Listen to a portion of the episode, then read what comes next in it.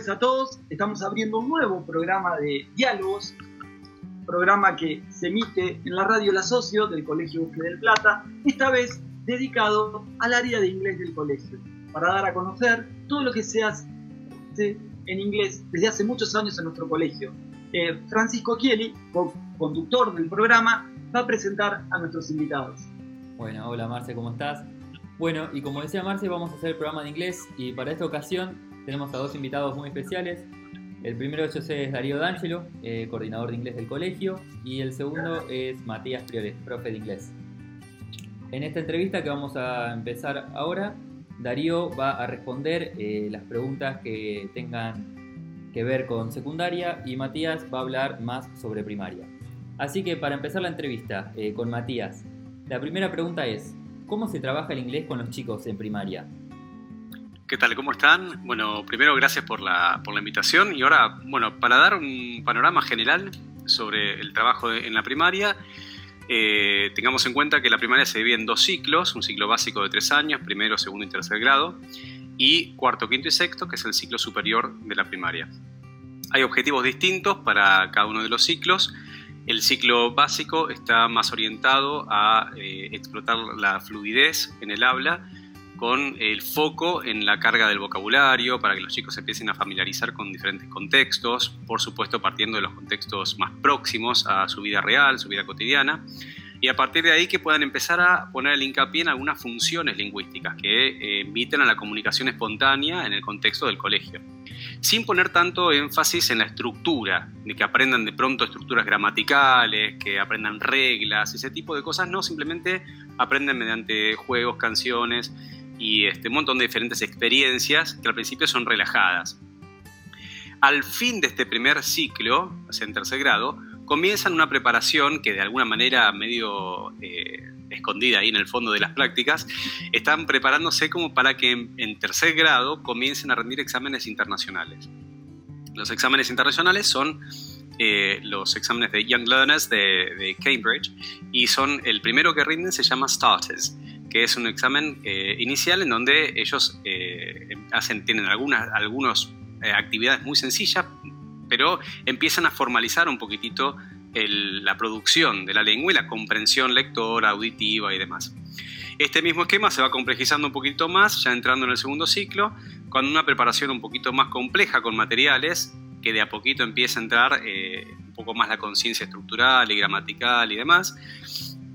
Y ahí eh, comienzan a rendir el segundo examen de este mismo set de tres, que es el MOVES, que es un examen eh, un poquitito más desafiante que el anterior, pero con un formato muy similar, para terminar en quinto grado rindiendo los Flyers, que es un examen eh, de un nivel bastante más elevado que los anteriores y con 100 sigue siendo un contexto más, bien infantil, el nivel está bastante interesante al, que se adquiere, tanto en la producción como en la comprensión. Y ya después, en el área de, sexto grado, ya hace dos años, comenzamos a trabajar con un material que antes usábamos en primer año del secundario, entonces hemos de a poquito corrido el nivel, digamos, la demanda, subimos un poquito la vara en la primaria para llegar un poquito más cómodos, con un poquito más de margen en el secundario. Así que eh, lo que estamos trabajando juntamente es en esa transición. La transición no solamente tiene que ver con la cuestión del uso gramatical y demás de estructura, si bien es el foco del segundo, del segundo bloque de la primaria, empezar a darle forma un poquito más hacia la precisión lingüística y demás de, lo que fueron aprendiendo naturalmente, un poco revisitando esos temas que fueron aprendiendo antes. Muchas veces hay como una cosa que puede parecer reiterativa, es que, bueno, las lenguas se aprenden así. Y, de pronto también eh, suavizando la transición hacia la secundaria porque muchas caras van a ser las similares. Por ejemplo, yo estoy en, en quinto y sexto grado como profe y luego en primer año también y de ese modo eh, no solamente vamos eh, poniéndonos un poquito más puntillosos con el tema de, la disciplina, de lingüística propiamente dicho, sino que además eh, tratamos de acompañar un poco afectivamente para que la transición no sea tan dura. Pero, pero bueno, nada, de alguna manera este, los chicos entran, viene funcionando bien, los chicos vienen entrando contentos al secundario y por lo menos no es tan aterrador como sería ser en otras épocas, el pase al secundario, que era otra historia completamente distinta y tajante bueno, ya por lo menos nosotros somos como una gran familia que estamos suavizando los, los accesos de un nivel al otro y así es lo que estamos tratando de hacer. Los resultados vienen siendo bastante buenos, por supuesto, siempre hay desafíos y cosas que estamos implementando. Y ahora con la virtualidad hemos descubierto que hasta los grados eh, más chiquitos, eh, profes como Gabriela Boco, que sea este, que, están en los primeros grados también, bueno, los chicos este, Ignacio Silleta y Nicolás Lopardo, que son excelentes profesores, están trabajando eh, con mucha tecnología, haciendo cosas que eran impensables. La verdad, eh, a nivel eh, virtual, la están haciendo, incorporando prácticas de neurociencias, trabajando con series que son muy interactivas, que bueno, la verdad que es muy interesante el trabajo que están haciendo, de lo cual nos nutre también nosotros este, en, los, ciclos superiores y después también en el secundario, así que es, fabuloso. La primaria es un mundo maravilloso en un montón de sentidos. qué bueno, Matías, que se haya implementado esto para facilitar transición de que estés en los dos niveles. Les cuento a toda la familia del bosque que, bueno, eh, tanto Darío como Matías son dos grandísimos profesores y además muy queridos, como también los profesores que nombró eh, Matías, que transitan día a día por las aulas del primario. Eh, en el primario yo los veo muy dinámicos a los profesores y esta pregunta va dirigida a vos, Matías, porque te veo siempre eh, parece a veces eh, una clase de teatro, que veo un actor ahí en potencia. Quisiéramos saber qué es lo más divertido de trabajar en inglés con nenes tan chiquitos y si nos puedes contar alguna anécdota que tendrás un montón seguramente. Ah, sí, anécdotas hay un montón porque lo que tiene que eh, te brinda el nivel primario es la posibilidad de reaccionar creativamente a las fabulosísimas propuestas de los alumnos. Ellos siempre hacen, este, a partir de cualquier cosa que uno no se hubiera nunca esperado, eh, este, surgen disparadores fabulosos y todos son muy bien recibidos. En general la primaria tiene como esa gran eh, esa gran magia del entusiasmo permanente. difícilmente los chicos en una clase de cualquier cosa, en general calculo yo, pero eh, en, particularmente en inglés, que bueno, uno los invita a, a, una cosa, reconstruir un, escenario que no es real, entonces hay que ponerle mucha garra para que sea lo más parecido a la realidad posible. Ya desde el hecho de hablar otra lengua en la clase hace que, y sostener la clase en otro idioma, eh, es como entrar en un mundo de fantasía. Y ellos lo, lo viven con, con mucho entusiasmo, por supuesto, ¿no? Entonces, de pronto, eh, para entender ciertas cosas y para no tener que cortar esa magia del idioma, eh, yo particularmente, por esto que decimos de la cuestión teatral, sí, me he parado arriba del, banco del profesor y desde ahí va dando los niveles y entonces generó trato de generar impacto desde lo físico, cosa que ahora no puedo hacer, así que tengo que recurrir a diseños eh, gráficos y, animaciones de PowerPoint, pero esto causa en los chicos las caras de, sorpresa. todavía está el factor sorpresa muy vivo en la primaria, que lamentablemente a medida que vamos creciendo lo vamos perdiendo, pero eh, la potencialidad de genialidad que tienen los chicos en, el eh, primario es fabulosa porque justamente para mí el factor sorpresa, la capacidad de asombro es lo que nos lleva, es el portal enorme a cualquier tipo de, aprendizaje.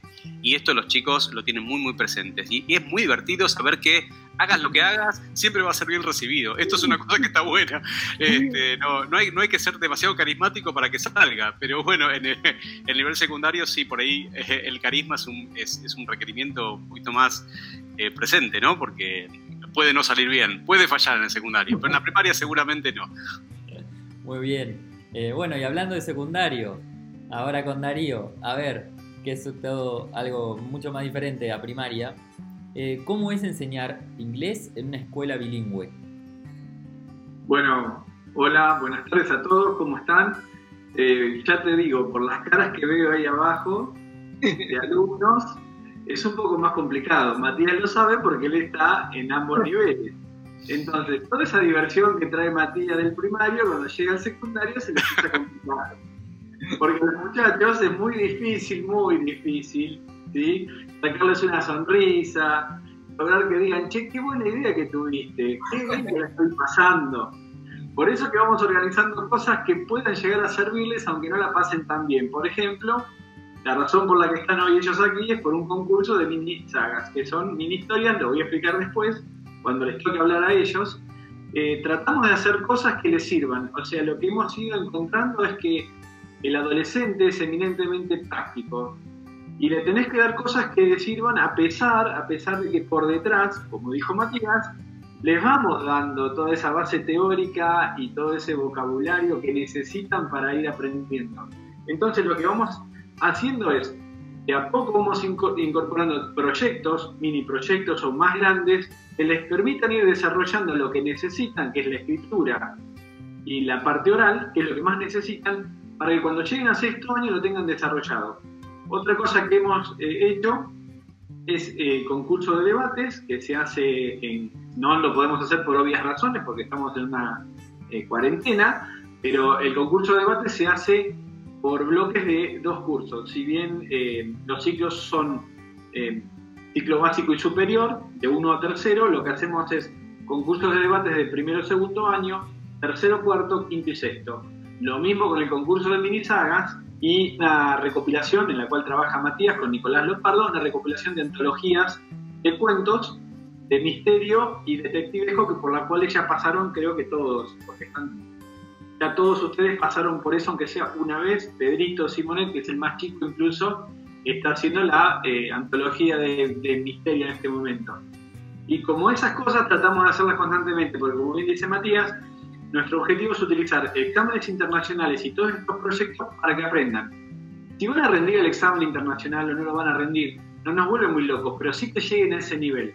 Y si pueden llegar a través de cosas que les sirvan para después, mucho mejor. Un ejemplo es ustedes dos, los más grandes, eh, Ignacio y Francisco, ahora estamos trabajando en un proyecto que va de la mano con un proyecto de Matías, también que tiene que ver con proyecto de investigación y vida universitaria. Y bueno, eh, Francisco me venía diciendo que les está sirviendo para filosofía. Entonces, ah. todo va, tratamos de buscar la forma de que eh, todo lo que les enseñemos sea transversal, transversal de materias, que de una materia le sirva a la otra, la lengua como un elemento de comunicación que, transmita hacia otros lados y también que les sirva a futuro para cuando salgan del colegio no hemos logrado grandes cosas, pero creo que de a poquito, de a poquito hemos ido remando todos juntos y hemos mejorado bastante. Eh, tratamos de trabajar a través del contenido para que los profes también, que son de otras materias bilingües, eh, saquen provecho de nosotros. Eh, no sé si te respondí a la pregunta o si me olvidé de algo, pero creo que básicamente tratamos de aunque no tenemos esa alegría del primario, donde se sorprenden por cosas muy sencillas, que este otro lo puede lograr subiéndose una silla, si Matías se sube en una silla, en un secundario le tiran con una silla también. igual me subo. Igual que subo, igual que subo. Eh, Pero de buscar la forma de que dentro de eh, la dinámica de un adolescente que pasa por un periodo muy, muy especial, ¿no es cierto, Marcelo, de su vida, ¿viste? El adolescente es muy particular. Todos, todos reaccionan distintos. Tenés acá un corte de cinco alumnos que son totalmente diferentes. Totalmente. Este bueno, aquel es bueno en la música, este es bueno en computación, eh, a Dinechi le gusta el rugby, Kelly le encanta, le encanta todo lo que es armar este, animaciones, de páginas web, pero sabemos que va a terminar siendo periodista, pero lo sabemos nosotros. y Pedrito Simonet, que es un, bajo perfil diccionario caminando, que todavía no sabemos qué va a ser Pedrito, pero que tiene una creatividad infernal, la tiene. Tal cual. Quiero adelantarme, porque Pedrito Simonet ganó el año pasado en el concurso de minisagas y volvió a ganar. Y lo interesante es que nadie sabía que Pedrito Simonet era Pedrito Simonet, porque somos seudónimos. Después lo vamos a hablar. Nadie sabe quién gana.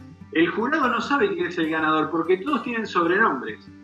Y creo, y ustedes no se dan cuenta por la letra, los corrige otro profesor que no es del grado. Otro profesor que no es del año. Muy bien, muy bien, muy bien. Bueno, yo eh, quería eh, a lo que agregar a lo que contaba Darío, eh, bueno, que tenemos un lujo de profesores en el cuerpo de inglés y que mucha humildad también porque yo que pude ver a lo largo de la historia del colegio el desarrollo del inglés, eh, no han mejorado un poquito, han alcanzado un grandísimo nivel eh, comparado, la han remado un montón y la carga horaria, el acceso a distintos exámenes eh, y bueno, el hecho de ser una escuela bilingüe ha modificado mucho la estructura pero la estructura se modifica también teniendo grandes profesores. Así que, eso es una realidad de la cual nosotros nos sentimos orgullosos, por lo menos personalmente, de tenerlos como compañeros y tenerlos a estos chicos de alumnos. Ahora, Darío, lo que te quería preguntar es, eh, y con las materias que son bilingües, por ejemplo, historia, que se da en inglés, ¿cómo, ¿cómo se organiza ese tema?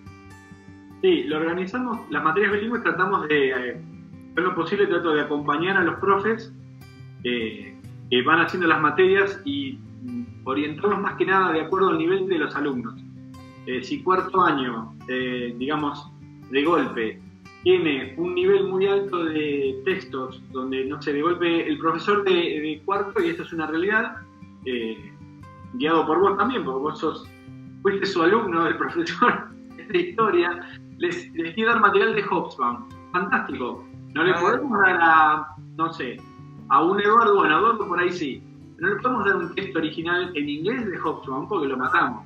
Entonces, acompañamos a los, a los profesores a que bajen el nivel del texto, lo acomoden, le ayudamos a mostrar tipos de ejercitación que también nos sirvan a Matías y a mí cuando tengamos que darles clases después de lengua, decir, bueno, que te pasivas porque si esto es importante para los chicos, en tal cosa te escriban un ensayo porque estamos practicando eso, estamos trabajando lo mejor que podemos con los profes para que las materias se unan. Por ejemplo, hicimos un proyecto en tercero eh, sobre, basado en historia, en lo que es revolución. Entonces, eh, tomamos este, Revolución Francesa, eh, yo trabajé Dickens, el profesor trabajó Revolución Francesa, después desde el punto de, religión, que es el hombre, desde el punto de vista de eh, ciudadanía, eh, derechos humanos, y al último tuvieron que hacer un trabajo como si uno de ellos fuera eh, un miembro de la Revolución Francesa y tuviese que explicar la situación. Excelente. Muy bueno. Y lo hicimos con Twist también. Bueno, ese, ese tipo de actividades son las que tratamos de hacer para que sea más divertido, aunque no se divierten tanto, es muy difícil eh, cada grupo de adolescentes que hace el proyecto y dice, sí, no, no existe, no existe. Pero bueno, aprenden, aprenden. Aprenden, aprenden y bueno, y son conscientes que es una exigencia, pero es una exigencia amable y que tiende a que, bueno, que tengan distintas herramientas, además de lo que puede ofrecer la historia en este caso, eh, se abre muchísimo el abanico interdisciplinario. Eh, Fran, ¿vos tenías alguna pregunta? Sí, y bueno, tal vez esta pregunta que sea sí una actividad más entretenida y que sí o sí se aprende algo. ¿Qué nos podés contar, Darío, acerca de los viajes internacionales que hay en el colegio? Sí, el colegio, bueno, eso es gracias a Abdes también. Eh, reconozcamos que no es el colegio solamente, es el polo.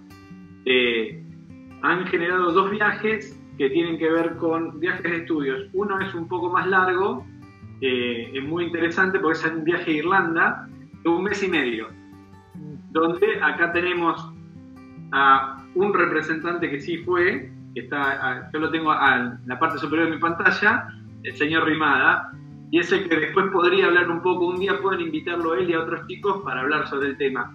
Es un viaje que no solamente les enseña inglés, sino a vivir en ese lugar, cómo es vivir en otro país con otra gente. Y por un lado ver qué distinta es la cultura, pero qué similares en esencia somos los seres humanos.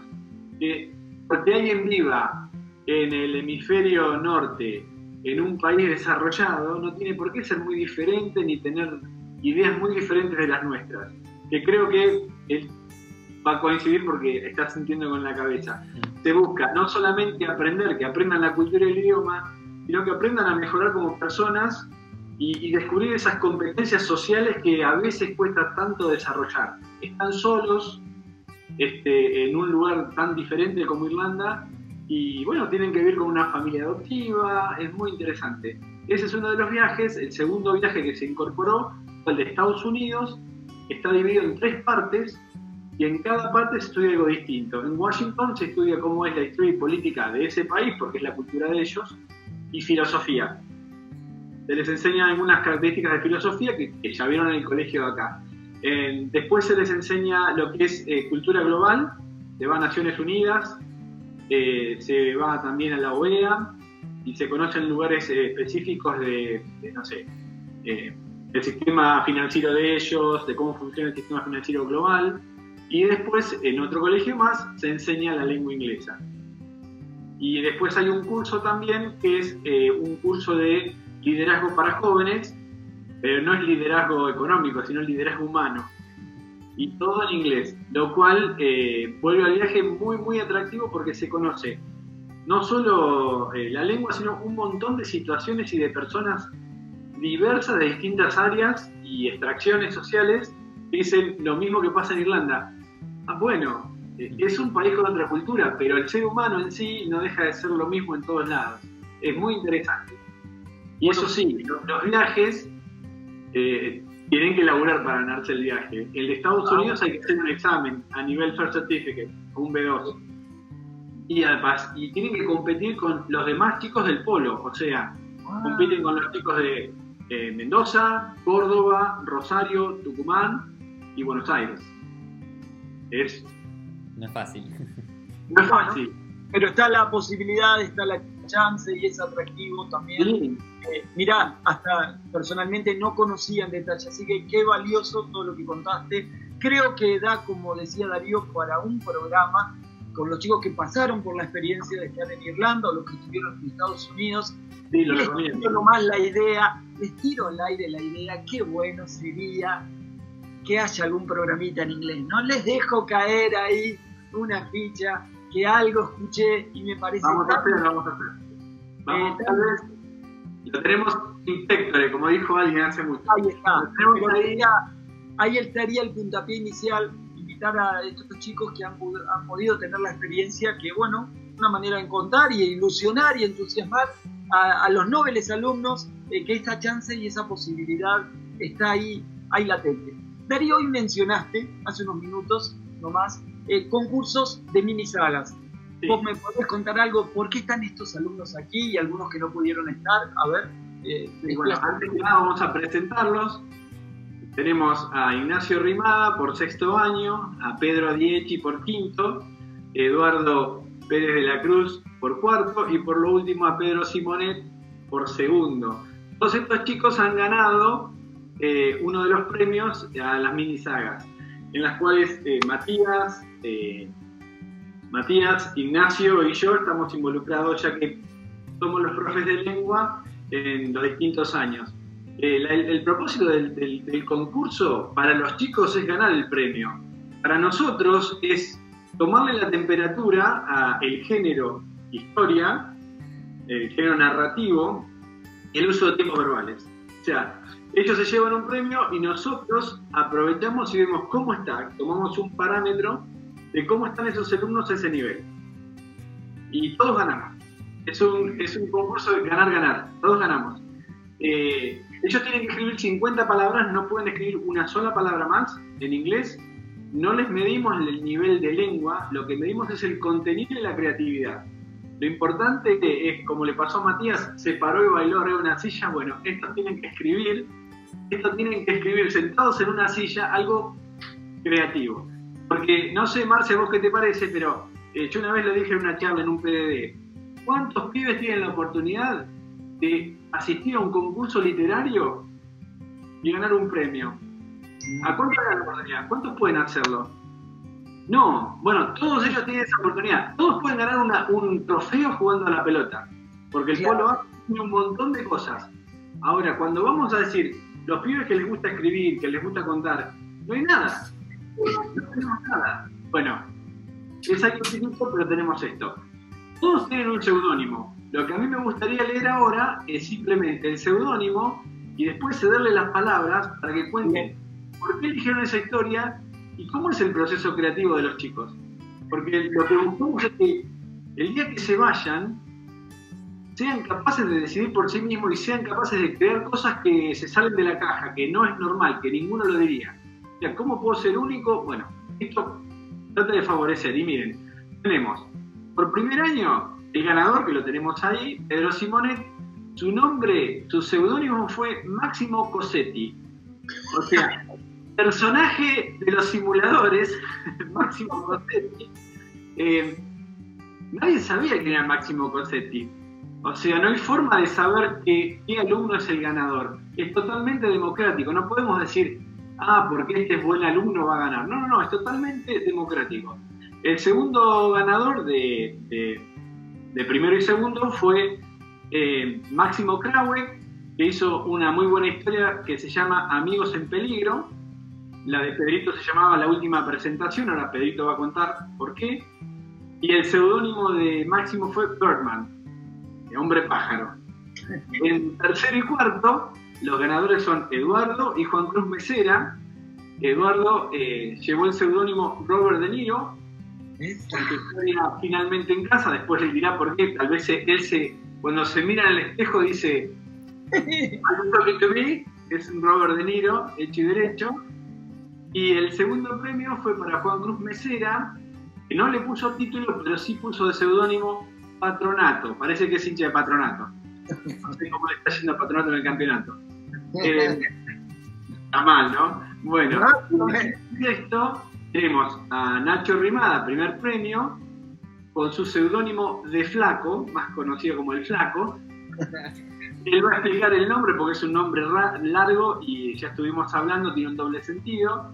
Y el segundo premio es eh, el señor que nos acompaña aquí, Pedrito Dieci, que no le puso título, pero su seudónimo es Nadie. Él cuando nos explique su cuento nos va a decir por qué se llama Nadie.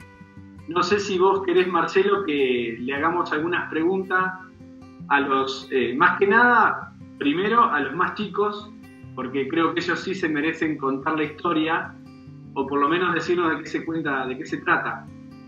No, no, eh, me gustaría que ellos se expliquen, o vos que conocés la historia les preguntes. Eh, me encantaría escucharlos, tienen muchísima creatividad y mucho para decir. Son, muchos de ellos sí que son grandes lectores. Manejalo vos, Darío, a ver por dónde empezamos. No sé si bueno, bueno, entonces, eh, Pedrito, no sé si querés abrir tu micrófono y contarnos tu historia. La podés contar tal cual la dijiste, pero en castellano, y después decirnos por qué te, cómo se te ocurrió esta historia en particular. ¿En qué, ¿En qué proceso creativo entraste o cómo le enganchaste? ¿Con qué tema? ¿Qué películas o qué libros leíste para llegar a hacer esto? Vamos a ver si Pedro está ahí. Bueno, hola a todos. Primero que nada, gracias por invitarme. Eh, y bueno, eh, empiezo con lo, que, con lo que me dijiste recién de, bueno, eh, yo creo que me inspiré en, para la historia, o sea, la venía pensando desde hace un tiempo ya, no, no sé si mucho, pero lo tenía más o menos pensada. y creo que por ver bastante Juego de Tronos, algunas series o películas como esa, quizás. No estoy muy seguro. Eh, ¿Querés contarla? ¿Querés leerla? Sí, sí, por eso. Eh, paso a leerles la historia. Bueno, en español sería algo así. Eh, él estaba nervioso. El pueblo entero estaba presente. Subió lentamente las escaleras. Sus piernas temblaban y no sabía si sería capaz de pronunciar palabra alguna se paró frente al público y la trampa, en, la, perdón, la trampa en el suelo se abrió y la cuerda se tensó alrededor de su cuello. Y el nombre es La Última Presentación. Sí. Muy bien. Hasta último momento no sabemos si es un actor o qué es. Resulta que no es un actor, sino que es un... Un criminal, digamos. Es un criminal que termina ahorcado. Muy bueno, excelente, historia, Muy bueno y qué facilidad, Pedro, porque si está escrita en inglés, en el momento para contarla y pasarla al castellano se entendió perfecto. Eh, difícil hacer una historia en 50 palabras, ¿eh? Difícil aún en castellano, porque eh, muy valioso. Muy bueno, Pedro. A ver quién sigue contando. ¿A quién le pasamos la posta le pasamos la posta ahora al ganador, eh, también al primer premio de, tercero parto, que es Eduardo, Eduardo Pérez, este, que también, este, además, algo importante, es mi tutorado. es importante eso, es importante. hay un 70%. Eh. Eduardo, contanos un poquito cómo llegaste a contar esta historia y por qué elegiste el seudónimo Robert De Niro. El seudónimo Robert De Niro lo elegí porque justo la noche anterior había visto Cuenta Final, la película, el actor, el protagonista es Robert De Niro y dije, tengo que elegir un nombre y elegí ese. No, hay mucho más misterio detrás de eso. Fue el primero que se me vino a la cabeza. Y eh, bueno, el proceso creativo, no sé si hay mucho, porque yo me desperté y me enteré que lo tenía que hacer ese día. Tenía como una hora para hacerlo, así que... eh, pero yo el año anterior leí varias historias porque no sabía bien cómo era la estructura de esta historia. Y nada, tenés que hacer una historia que al final tenga un plot twist. Al final justo. Así que mm, me basé en una historia que leía de chiquitito de Andersen que se llama La vendedora de fósforos. Que es una nena que, que vende fósforos y mm, en Navidad iba en patas por la nieve y y, tenía que vender todos los fósforos y no los había vendido a la noche y no podía volver a la casa porque el padre le pegaba si no llevaba todos los fósforos vendidos. Entonces se sentó en un callejón, prendió un fósforo, flashó no sé qué cosa, después prendió otro, después prendió otro y en el último que prendió le apareció la abuela y le dijo si quería ir con ella, la abuela estaba muerta y se fue con la abuela y la encontraron muerta a la mañana. Yo me basé en esa historia. Igual la, la corté bastante, pero ¿Querés contarla? Contala rápidamente. A ver, a ver, Pedro, Bien. eh, Eduardo. la historia es así. Ella se sentó en un callejón al lado de una cañería caliente para calentarse. ¿No tenés algún lugar a donde ir? preguntó una mujer. No, dijo ella. ¿Querrías venir conmigo? Se fue con la mujer. La encontraron muerta en el callejón con una sonrisa en la cara. Bien, Pedro. Eh, Eduardo, perfecto. Perfecto. Muy bien, perfecto. Todo, muy bien, muy bien. Eh, digamos, ¿cómo aportan la lectura previa también al proceso creativo, no? Eh, uno, eh, digamos, eh, es lo que es a partir de lo que ha leído también. Claro. a ver, ¿por quién seguimos? Y ahora seguimos con el señor Pedro Dieci, que es el segundo premio del de, el concurso de quinto sexto. Una sorpresa, un tapado. Un Bien. tapado. Los profesores eh, también decían, Pedrito Dieci, increíble. Bueno, Pedrito, eh, tu seudónimo fue Nadie y no le pusiste título, que creo que tiene que ver con el cuento. ¿Por qué no le pusiste título y por qué se llama Nadie? ¿Qué pasó? Bueno, eh, la historia, mi historia está basada en un, en un personaje ¿no? de las redes. Eh, bueno, le dicen nadie. Y entonces yo dije, bueno, tengo que hacer una historia corta en 50 palabras. Eh, pensé en ese personaje y dije, recreo una historia, más o menos. Eh, entonces hice una historia de un hombre que se llamaba Nadie, y le decían así. Eh, entonces no le puse título, eh, justamente por eso, porque es de nadie. Y bueno, por eso me puse nadie en el mi seudónimo. ¿Y la historia que consistía, así brevemente? La historia era un hombre que se llamaba Nadie, que eh, jugaba al fútbol y entonces los compañeros lo molestaban porque le decían nadie le pase la pelota, cosas así. Y entonces al final hice también, como decía Eduardo, un plot twist y puse como que moría nadie y los amigos decían nadie murió. Entonces era como confuso.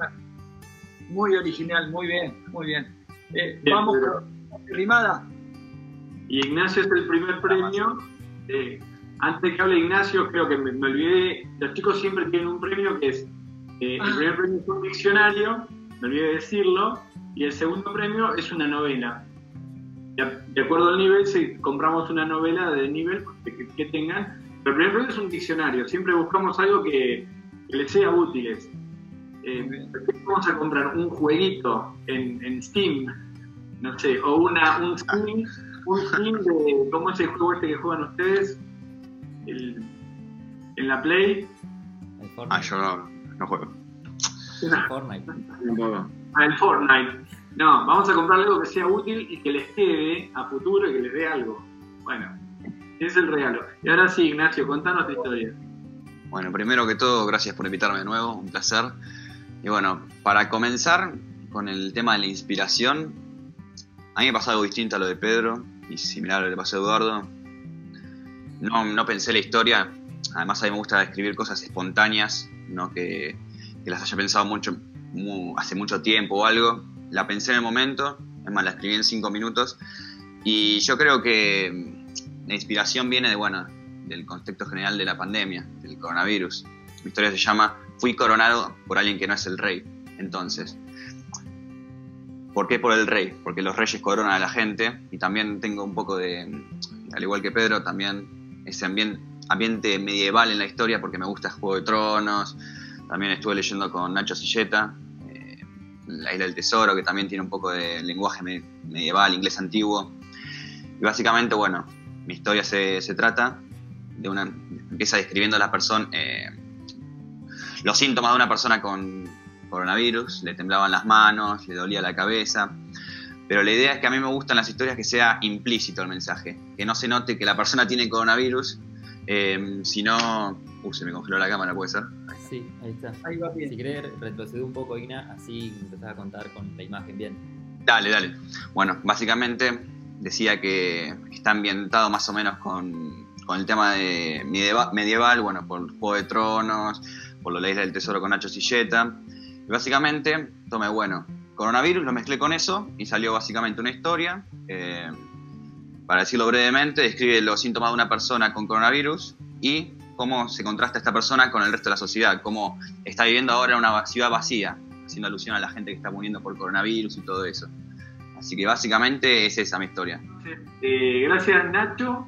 Eh, no, no, creo que sería justo terminar contando también más o menos eh, los segundos premios del concurso de minisagas de primero y segundo y de tercero y cuarto. El segundo premio de primero y segundo lo gana un alumno de primer año, eh, Máximo Kraue, quien eh, bajo el seudónimo de Birdman, de Hombre Pájaro, escribió una historia que si bien es sencilla, tiene todos los elementos de una microhistoria con comienzo, nudo y desenlace. Que cuenta una historia de unos chicos que van a una playa, uno se lanza a nadar, aparentemente se empieza a ahogar, se lanza a otro, terminan todos en una situación, eh, digamos, se usa la, técnica de las, tres partes de historia, que llega una crisis donde los chicos están por ahogar y aparece un adulto que los salva. Está bien, es un alumno de primer año. Uno puede decir, bueno, ¿qué, qué magia puede tener esto? Bueno, sin embargo, un alumno de primer año logró escribir una historia en 50 palabras, lo cual es complicado, en donde eh, los, eh, las tres partes de la historia, el sistema narrativo de secuencia de tres partes, está perfectamente dado. Y seguramente el jurado dijo, bueno, eh, digamos, de todas las que vimos, esto es perfecto, primer año de, de, de secundaria, lo puede decir Matías. Los chicos están aprendiendo, es más que loable lo que ha hecho Máximo y está muy bueno. Y en el caso del segundo premio de tercero o cuarto, eh, lo gana Juan Cruz Mesera con una historia ya un poco más entrando en lo misterioso, donde una persona escucha un ruido extraño, eh, no le da importancia, el hijo, la hija sale a jugar, no la tengo muy en vista porque la tendría que mirar, eh, y resulta que cuando eh, la madre o el padre salen a buscar, no encuentran al hijo y solamente ven unas garras marcadas en el césped. Es totalmente como le gusta a Nacho Rimada, termina implicando algo. ¿Qué fue? ¿Qué agarró? ¿Qué? Termina, es un final abierto que lo deja uno un poco angustiado sin saber, bueno, ¿qué le pasó? Y también cumple con, los, con las características de una verdadera historia. Está muy, muy buena la de, la de Juan Cruz Mesera. Muy Y bien. eso tenía todo de los chicos. Bueno, muy bien. Eh, unas historias increíbles eh, por parte de todos los cursos y bueno, todos los ganadores. Así que bueno, así concluimos este programa y queremos agradecer tanto a los profes que dispusieron su tiempo para poder estar en el programa y tanto a los chicos que los hicimos grabar en un feriado. Por la independencia. Muchas gracias por la invitación. Muchas gracias, ¿eh? Gracias. Gracias a ustedes. Creo que no hay mejor manera de celebrar a la patria que dando un poquito de tiempo y encontrarnos eh, con tanta alegría y con tanta gente linda. Y los invito también a todos al próximo programa de Diálogo del Asocio, donde, como ya se va acercando el receso escolar de invierno, vamos a hablar, o va el alumno a ser protagonista. Va a haber un, los, van a aparecer los talentos del bosque, de todo tipo. Así que, que lo esperamos con muchísima ansiedad para que cada uno de alumnos, también profesores, padres, exalumnos, muestren en la pantalla, en este caso de la compu, y en nuestra radio, los talentos que hay muchísimos en el Bosque del Plata. Les agradecemos mucho a todos la presencia y nos vemos el viernes que viene, el viernes 17, como siempre, a las 5 de la tarde. Muchísimas gracias.